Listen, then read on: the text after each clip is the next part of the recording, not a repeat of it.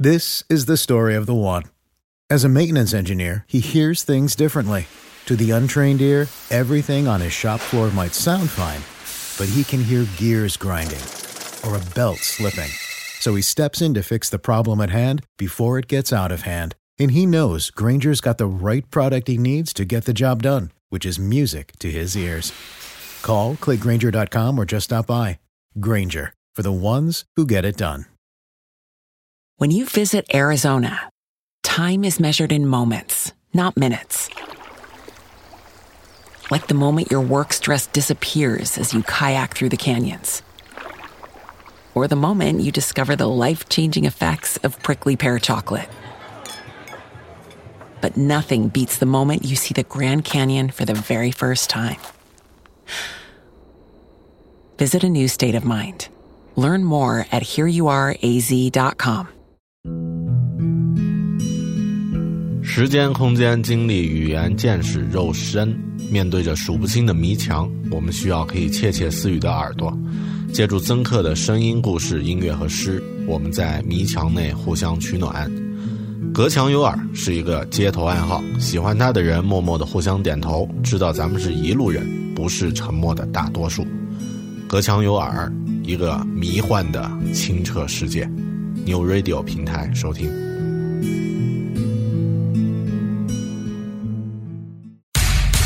聪明人和笨蛋都听不了奇妙的南瓜，为啥呀？聪明人觉得幼稚，嗯哼，笨蛋听不懂。是的，玩过打地鼠吗？玩过啊。董鹏，董鹏，就是从地洞里钻出来的老鼠，真的，你永远不知道他下次从哪个洞里出来。啥意思啊？你是个聪明人。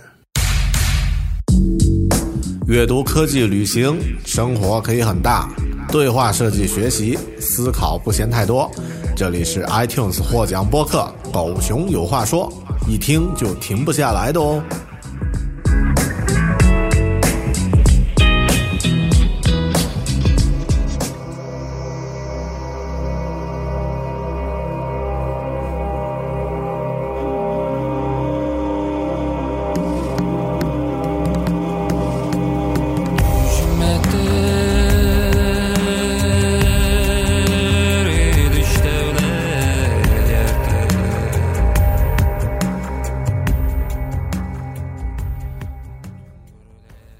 好，欢迎收听独立脱口秀《狗熊有话说》Bell Talk，我是大狗熊。有这样的一种说法啊，假设你有一大笔钱，可以开一个很大的酒店，也可以开上一百个小馆子。预估下来呢，不管是开一个大酒店，还是呃很多小馆子呢，这两种选择赚到的钱都差不多是一样的。你会怎么选择呢？一般情况下呀，标准的答案当然是选择开一个大酒店。比起管理一百个小馆子，当然是开一个酒店管理起来要容易得多呀。如果真的是同样的收入，那么开酒店要省事儿一些。而如果是以现在的情况来更新一下这个例子，如果一百个小馆子可以自己运营、自己生长，甚至每一个馆子都有一种不同的主题。一个大酒店呢，却需要你去亲自打理所有的细节，只能有一种基准的风格。如果你是投资的人，你愿意选择哪一个项目进行投资呢？是一百个，呃，像尾巴一样很长的小馆子呢，还是一个像恐龙一样巨型的大酒店？关于这个问题的回答，我们稍后再说。但一定会有朋友感到好奇。狗熊在节目的一开始扔出这样的一个问题，是有啥子打算呀？起因是这样的，狗熊有话说呢，是一个科技博客啊，只要和科技沾点关系的呢，就不可能不知道互联网。在这个时代，你不提互联网，你都不好意思和别人打招呼。对于互联网这样一个呃，每一个月和上个月几乎都完全不一样的世界里面呢，每年都会有一些所谓的互联网理论和观点出现。有的理论呢，只是流行一两个月；有的观点呢，会被反复的打脸。有一本在互联网领域非常牛的杂志，叫做《连线》（Wild）。这本杂志呢，现在还在出着啊，而且多次提出了一些非常前沿的观点。在十年前呢，《连线》杂志的主编 Chris Anderson 他提出了一个叫做 “long tail” 就是长尾，长长的尾巴，长尾的这样的一个理论，在自己杂志上发布。十年后呢，互联网已经进入到咱们生活的方方面面了，而长尾理论呢，也成为一个经典的、随处可见的理论。大狗熊自己是理科男，对科技的东西呢比较了解一些，而长尾理论这个概念呢，其实更多是与经济学、数学还有商业经营有关系。但反正咱们也是普通读者嘛，不是专家嘛，用比较接地气的角度来看看这个理论呢，应该还是 OK 的。所以这一期狗熊有话说，咱们来聊一聊 Chris Anderson 的长尾理论。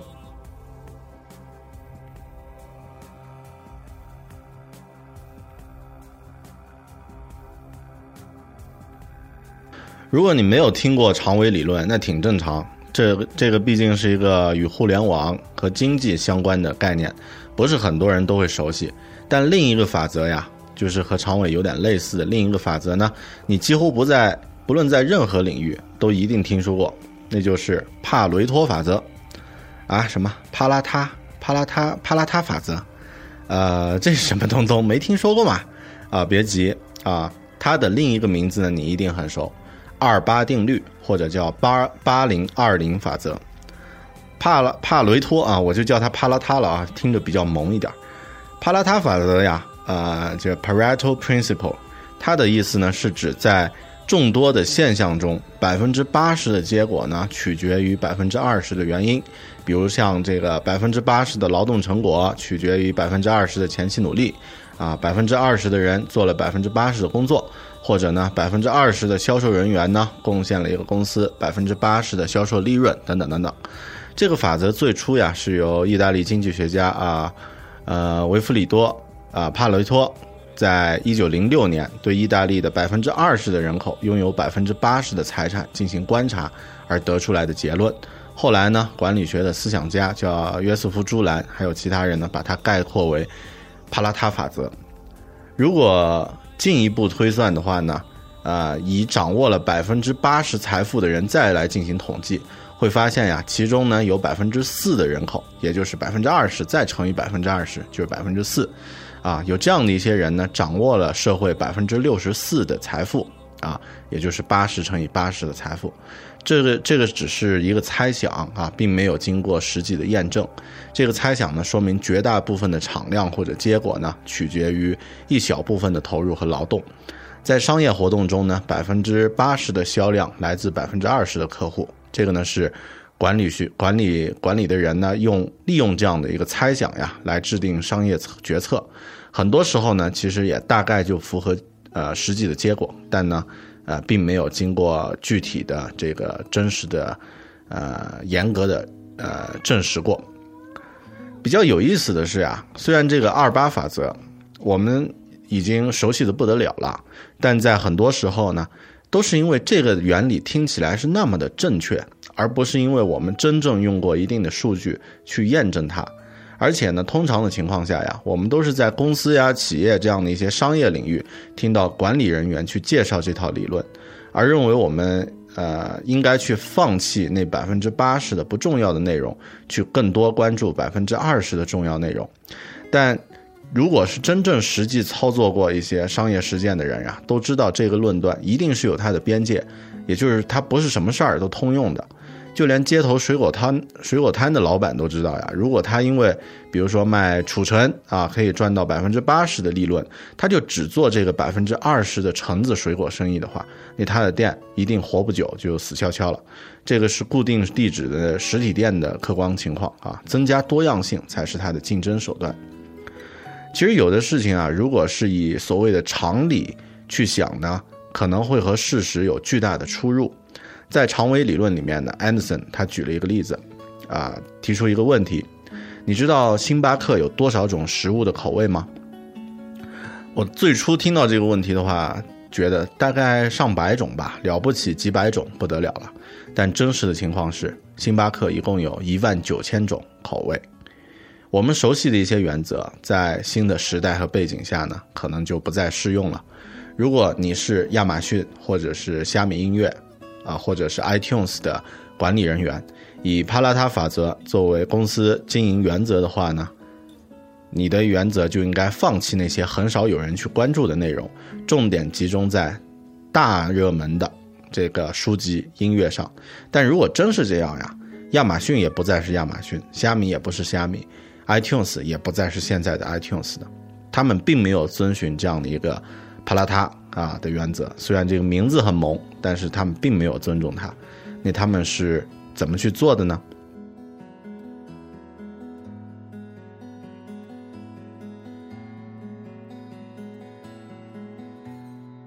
在《长尾理论》这本书的开头呢，安德森讲了一个故事。他在早年的工作中遇到一个，呃，生产出数字点唱机这样的一个产品的，呃，创业者。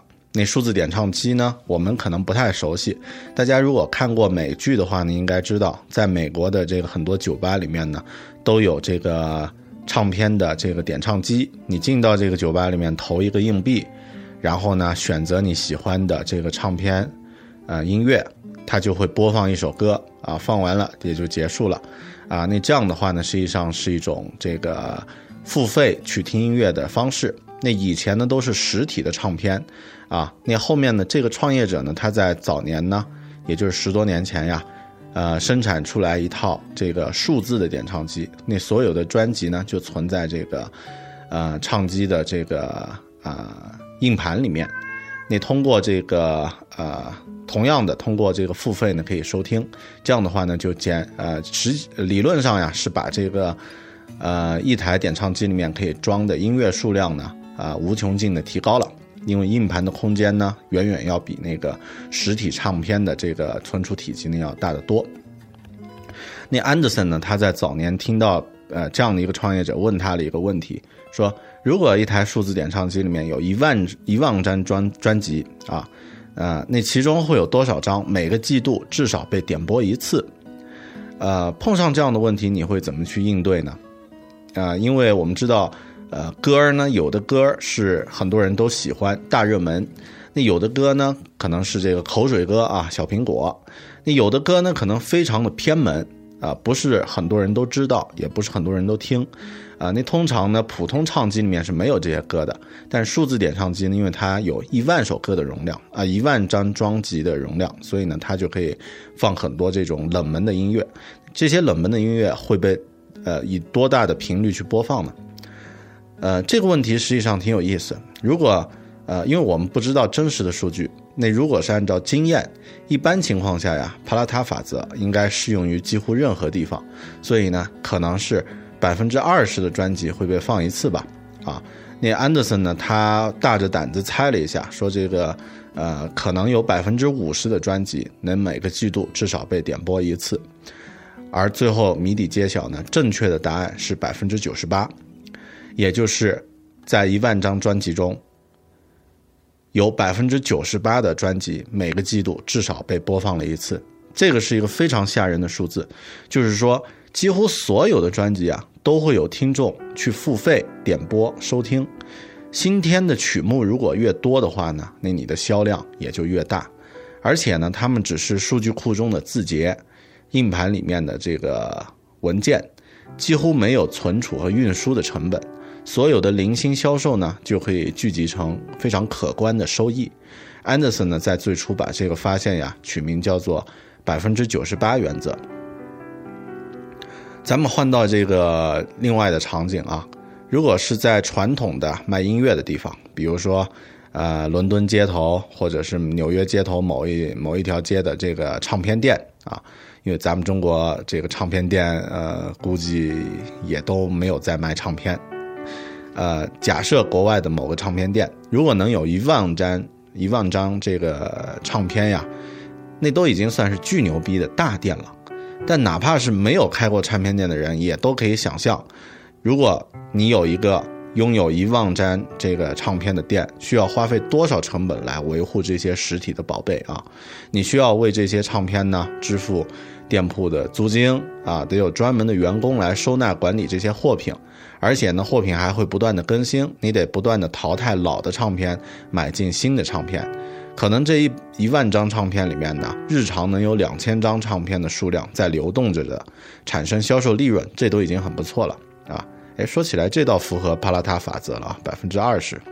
但刚刚那个例子呢是，呃，这个例子是实体世界的例子，而我们之前那个百分之九十八的数字点唱机的例子呢是数字时代的玩法。在数字时代呢，所有的专辑内容都没有任何实体的存储介质，这样的话，它的百分之九十八的数字产品的点播率利润是非常非常可观的，利润基本上没有成没有成本的这个考量。在百分之九十八这个和直觉互相违背的数字里面呢，安德森他发现这个背后呀，可能隐藏着一个真理，一个有关数字时代新娱乐经济学的真理。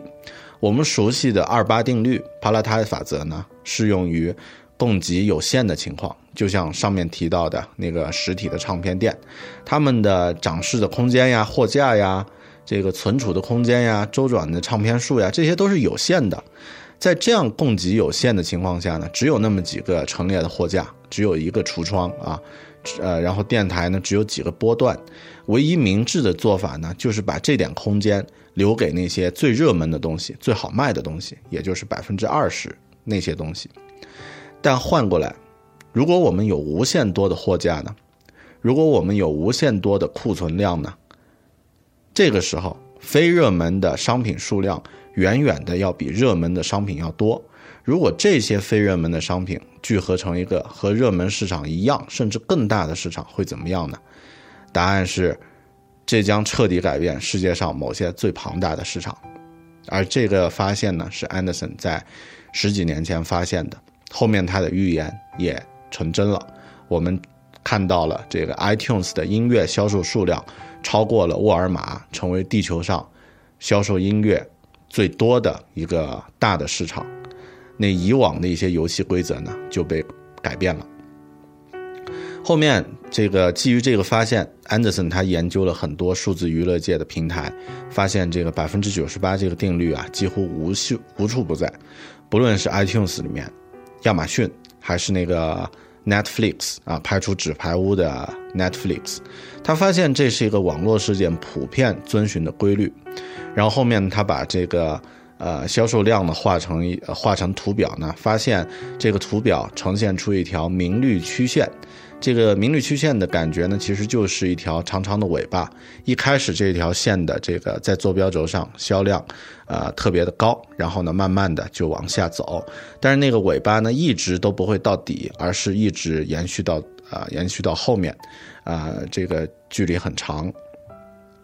在经过多次的演讲呢，他把这个理论呀完善，叫做长尾理论的 long tail。之后呢，他写了一篇就叫做长尾理论的文章，在二零零四年十月份在连线杂志上发表了。之后这篇文章成了一个大热门，成为了这本杂志历史上被引用最多的一篇文章。长尾理论诠释的实际上是丰饶经济学，也就是 economics of abundance。当我们的文化中的供需瓶颈开始消失，所有的产品都能被人取得的时候呢，长尾的故事便会自然发生。我们生活在一个物理的世界中，而且直到不久之前，我们大多数的娱乐媒介呀，同样存在于物理世界中。这样的世界对我们的娱乐生活呢，施加了戏剧性的限制。传统的热门中心主义零售经济学呀，限制了我们的选择。呃，这个是我们之前这个时代经历的一些特点：有限的电影院、有限的电视台、有限的电台。其实，他就把其他的大量优秀的产品呢卡到只能够容列在他们的这个呃这个平台里面去去看。以电视台为例，或者说以电影院为例，为什么每每年这个呃全美国之前呀有一百部大片？啊，这是因为这个，如果是按照这个电影院的排期来看的话呢，一部电影在一个电影院里面排期的时间时间段是有限制的，那也就是全全美国的所有的电影院的总容量呀，是一年一百部电影，但是我们都知道，一年远远不止拍出一百部电影，这样的话就有大量优秀的其他电影院啊，这个其他拍出来电影呢，在一百。呃，一百部之外的这些优秀电影呢，无缘被更多的观众看到。而这个呢是以往我们只有电影院这个选择的时候出现的事儿。那在现在呢，情况已经被改变了，出现了大量的这个其他的平台，电视也是一样的。所以我们可以把长尾理论呀浓缩作为一句简单的话，就是我们的文化和经济中心呢正在加速转移，从需求曲线头部的少数大热门主流产品和市场呢，转向需求曲线尾部的大量利基产品和市场。我们还可以把长尾理论呢归结为另外一句话。需求曲线开始于头部的传统货币经济，终结于尾部的非货币经济，中间呢，则是两者的混合体。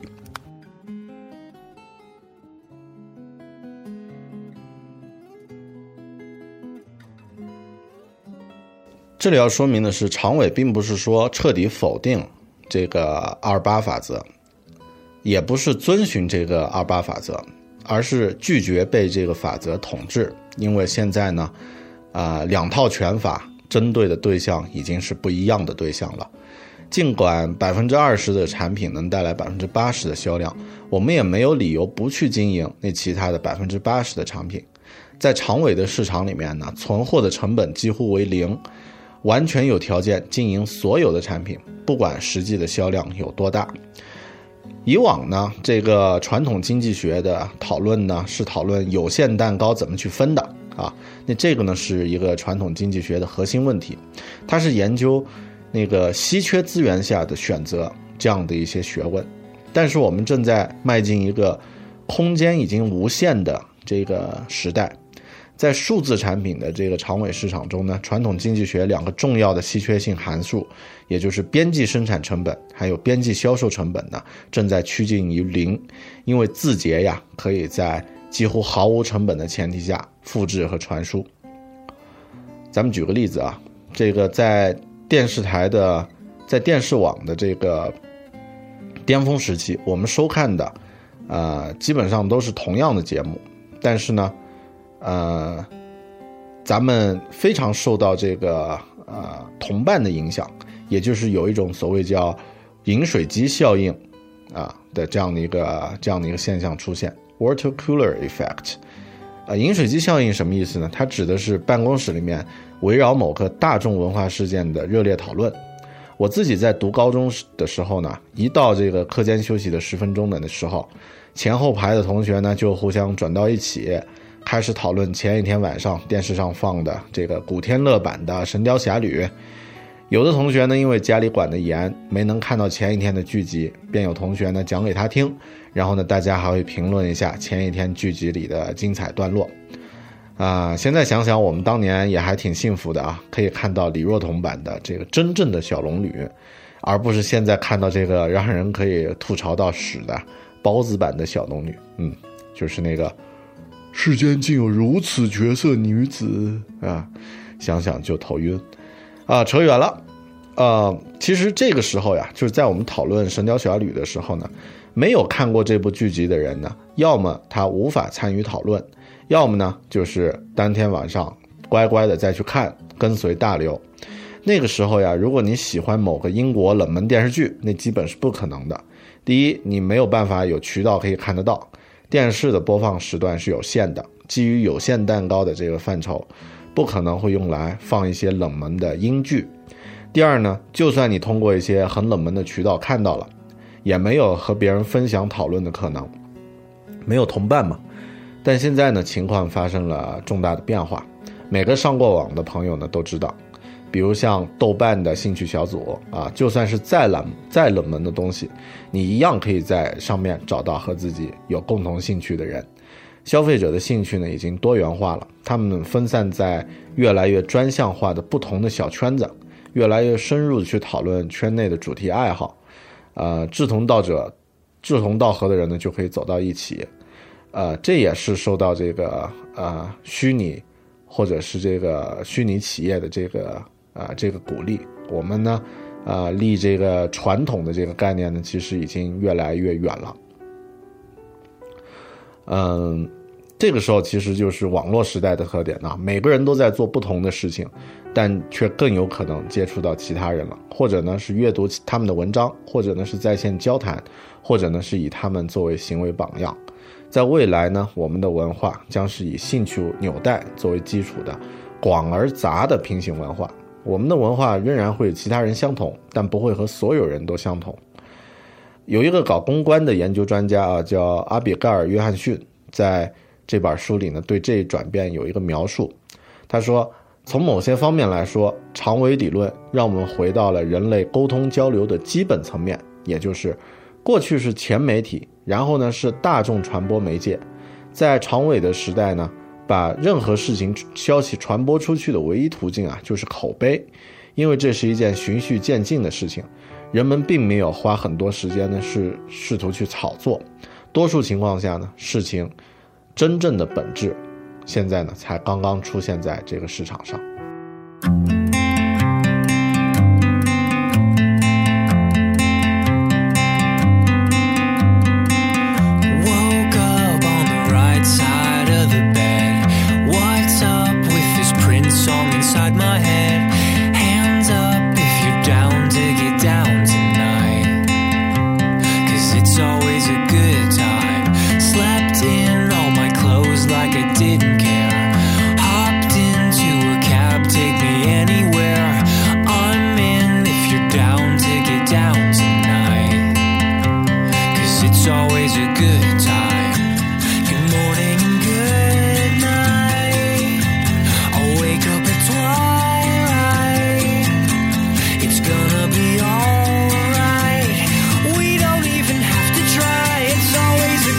time.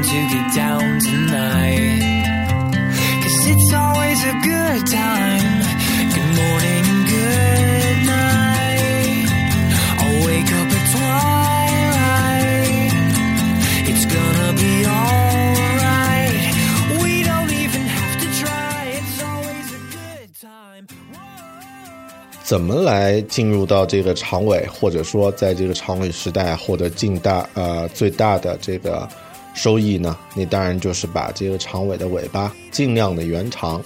那怎么来延长，或者说怎么样从头找到长尾的这个末端呢？呃，安德森认为啊，唯一的方式就是彻底抛弃原子，将前前后后的所有的交易呢都建立在字节的基础上。这句话听起来好像很虚啊。啥叫从原子到字节啊？彻底抛弃原子，然后这个呃，建立在字节是什么东西啊？原子就是那个呃物质构成的基本单位啊，原子分子。然后这字节呢是数据构成的基本单位。那它的意思呢，其实就是你需要从真实世界迈向虚拟世界。其实这个呃这句话呢，用亚马逊现在在做的虚拟存货这个模式呢，就是一个例子。大家在亚马逊买过书的朋友呢，可能会有感觉啊。你在亚马逊挑书的时候呢，看到的东西是琳琅满目的，有各种各样的书。然后当你买的时候呢，如果你买的很多，买一两本呢，感觉不到这个区别。如果你买的很多呀，比如说一次买上六七本的话，可能会出现这样的情况：有两三本呢是先到货，有两三本呢是后到货。为什么会出现这个情况呢？因为实际上，它的这个供货商，就也就是亚马逊的这个合作伙伴呀，实体的这个图书产品的供货商呢是不一样的。比如说，我前两天在这个元旦的之前买了七八本书啊，那现在它是分成两批来送过来，有一批书呢现在还没到啊，已经跨过年了，但还没到。实际上呢，就是因为，呃，这两批这个。书呢，它是放在不同的这个商家的这个仓库里面。亚马逊现在的实体图书产品呢，它就放在合作伙伴们的这个仓库里，但呢，它在亚马逊的这个网站上展示和出售，消费者是感觉不到区别的。那这样大家想一下，对亚马逊的，呃，对亚马逊来说呢，它的存货成本是多少？是零。所以，呃，亚马逊它就走在了消灭原子的这个限制这样的一个层面了。做到这一点，其实很多新兴的这个小领域的市场呢，就会陆续出现。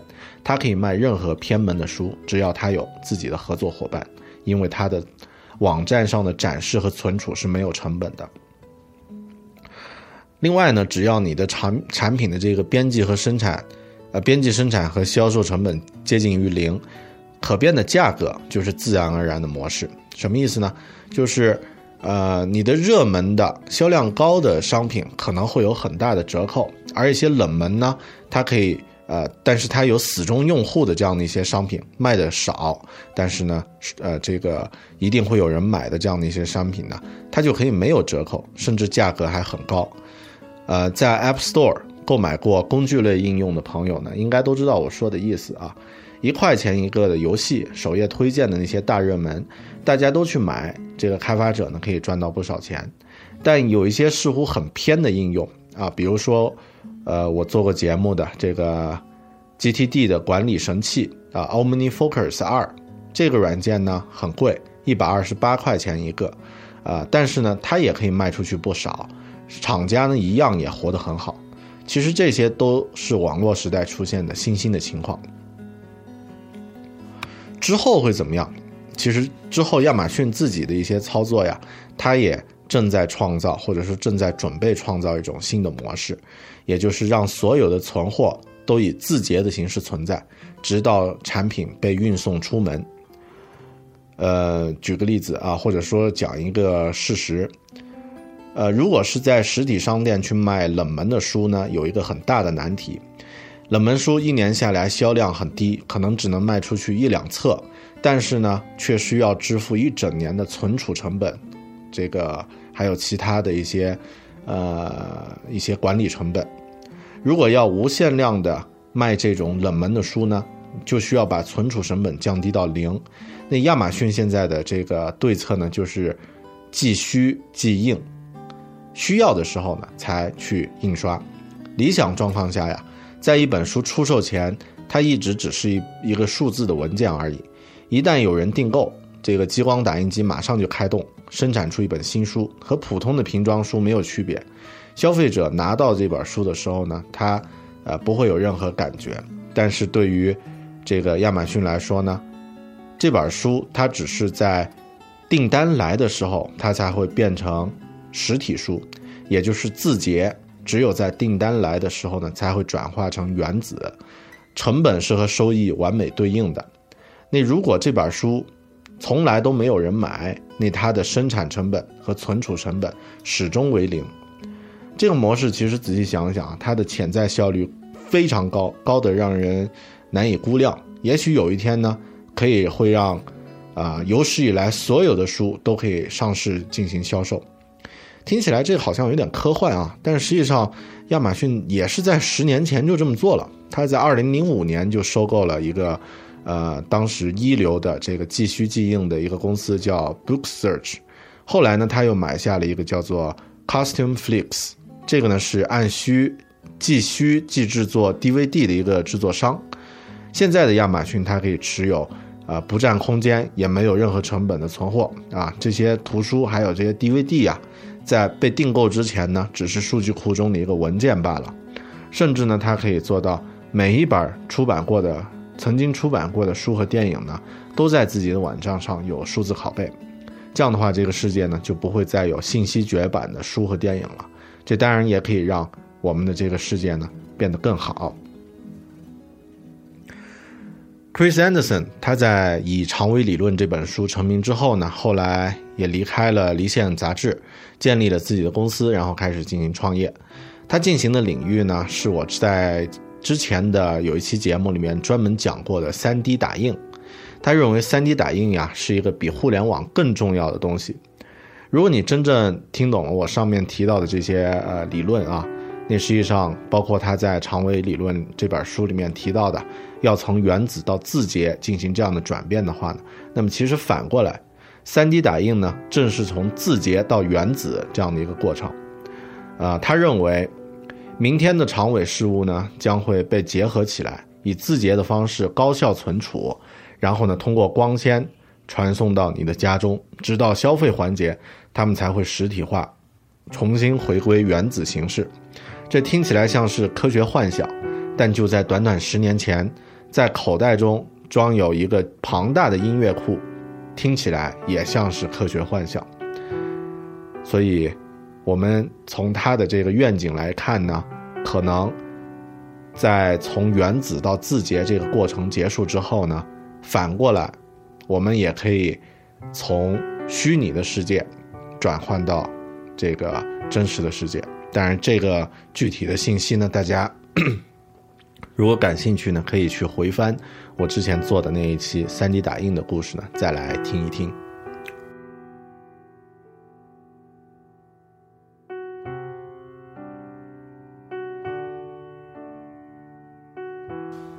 长尾理论这本书呀，它之所以成为这个互联网理论的这个经典著作呢，的确是民智所归。解释了很多现在我们看到的这个数字时代才有的现象。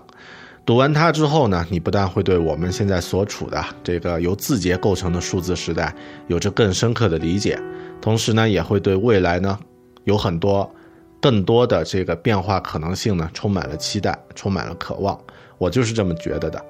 呃，这些就是我阅读这本书时对它的一些具体的理解、一些感受。如果你对这个理论也感兴趣啊，不妨呢也花一点时间去读一下这本书，收获呢一定不会小。作为一个实践派啊，大狗熊其实也不是那种百分之百书里说什么就信的人，尽信书不如无书嘛。那么有没有什么办法可以去这个，呃，怀疑的话要去要去验证它吧？最简单的办法，验证的办法呢，就是去做一个实验。长尾理论它不是基于数字媒体吗？刚好这个狗熊有话说，咱们这个节目呀，就是一个典型的数字媒体，所以呢，我就打算做一个实验，用用狗熊有话说的数据来实际排列一下，看看这个数据最后呈现出来的结果是符合这个帕拉塔二八定律呢，还是符合长尾法则，或者两个都不符合？我实验的这个方法很简单。找上若干期狗熊有话说的真实的这个呃下载数据，对下载量呢进行一个降序的排列，然后呢再把这个排列呀用 Excel 或者是 Numbers 这样的制表程序呢制作成一个柱形的分布图表，然后呢看看这个表和数据究竟是符合长尾理论里面的明率曲线，还是符合这个百分之二十的节目占了百分之八十下载量的这个二八定律。呃，为了让这个取样稍微简单一些呢，我直接用了自己这个狗熊有话说视频版的优酷观看数据。呃，优酷观看数据其实非常的，呃，首先它的这个下载量呢不太多啊，比起这个播客的下载量呢少一些，而且呢精确到了个位，每期都有统计。呃，我在二零一四年呢一共做了九期视频。呃，那这个虽然在很多渠道发布过，但是在优酷上呢，看起来呢会比较适合进行统计的测试。在我制作现在这期音频的节目的时候呢，这些视频节目的观看量呀，最多的节目呢有两千六百二十八次，最少的有一百七十九次，一共有九期。呃，所有的数据呢，我都整理到了 Numbers 的这个表格里面。如果是百分之二十，先来验证这个二八法则。百分之二十的节目呢，也就是前两位啊，这个九期里面的下载排第一和第二的前两期，呃，其实本来应该是有十期啊，但是我只做了九期啊，那不管了，就让二八法则的这个百分之二十再多一点啊。那这个前两期节目加起来，它的总观看量呢是四千三百二十二次。算出来的话，它占到总观看次数的百分之五十次，百分之五十四啊。那也就是说，二八法则并没有出现，百分之二十的下载量只达到了百分之五十的观看量，没有出现二八法则。帕拉塔法则失败喽。而当我把这些数字呀，就是总的这些观看数字的，呃，数值呢，用降名排列啊，就是用降序的排列呢，制作成一个分布的这个柱形图表的时候呢，虽然只有九个数据的量，但是一条非常熟悉的长尾曲线就出现了。啊，观从我视觉上的直观感觉上啊，长尾理论也胜利了。呃，除去这个一二名排名最前的收看热门节目，其他七个尾巴长尾的这个总收看量呢是三千六百七十七次，占到了收看总量的百分之四十五。所以这个长尾啊，真的也是一个不可小看的一个一个市场。那么，如果尾巴足够长，又会发生什么情况呢？啊，我以这个视频的长尾作为基础，保守的进行了一个假设。假设我之后的这个长尾呢有四十组数据啊，也就是有假设有四十个节目，最低的收看次数呢非常保守啊，就是一百次。虽然实际情况有可能这个真实数据里面一百九七十九次已经是最低次了啊，但不管了。假设最低收看次数是一百次，尾巴增长为四十组节目的时候呢，长尾的收看比例就从百分之四十五上升到了百分之六十二。如果我的这个尾巴呀更长的话，那么可以想象这个比值呢会变得更高。这个呢是我自己通过真实的数据进行了一个试验，来验证了长尾理论的正确性。如果我把自己现在音频的这些节目啊，就是一百三十三期音频的节目的下载量，用同样的方法进行制图呢，我可以想象一个经典的长尾图形呢也会同样出现。但是音频的数据量呢就大得多啊，最多的一期节目几十万的这个收听量，最少的也有几千，呃，但是可以想象它们的长尾的形状是一样的，当然这个尾巴呢会变得更顺滑一点，因为数据的采样呢会更多一些。当我做完这个亲自的，就是真实的试验之后呢，我就可以，呃，坦坦荡荡的对大家对我自己说，这个我认为长尾理论是。真实存在，而且是，呃，不是忽悠，呃，我也可以对对对这个二八定律和长尾说，啊，对二八定律说，二八定律再见了啊，辛苦了啊，那这个，但你对我不适用了，而对长尾法则说，你好啊，以后呢还请你多多关照。在这期节目的开头，我提出的那个问题。你是选择开一家大恐龙式的大酒店呢，还是开上一百家小馆子，扬起一百个节点长的长尾巴呢？如果你的酒店和小馆子都是在虚拟世界里的数字产物，那么你就不能忽视长尾理论的影响。只要是在数字领域，这条长尾巴无处不在。长尾理论也启示了我个人，呃，一个任何人都可以遵循的处事原则。在互联网时代，不要去排斥多样化，更多的选择呢将是生活的常态。就像 Chris Anderson 在这本书的最后说的：“明天的问题不是更多的选择是否更好，而是我们真正想要什么。在无穷无尽的空间，一切皆有可能。”谢谢你收听这一期关于阅读的《狗熊有话说》。如果你对这期节目的内容有任何的疑问，或者是想要说的话，欢迎通过微博、微信或者是邮件和我联系。我的新浪微博 i 大狗熊，我的微信公众账号狗熊有话说的这个汉字，然后这个节目的官方网址三 w 点 bell talking 点 com，三 w 点 b e a r t a l k i n g 点 com。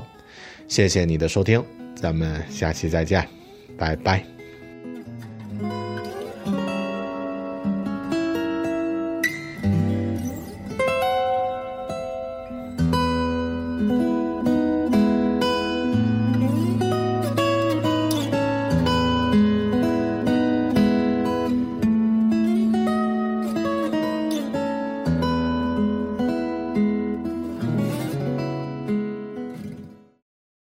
This is the story of the one. As a maintenance engineer, he hears things differently. To the untrained ear, everything on his shop floor might sound fine, but he can hear gears grinding or a belt slipping.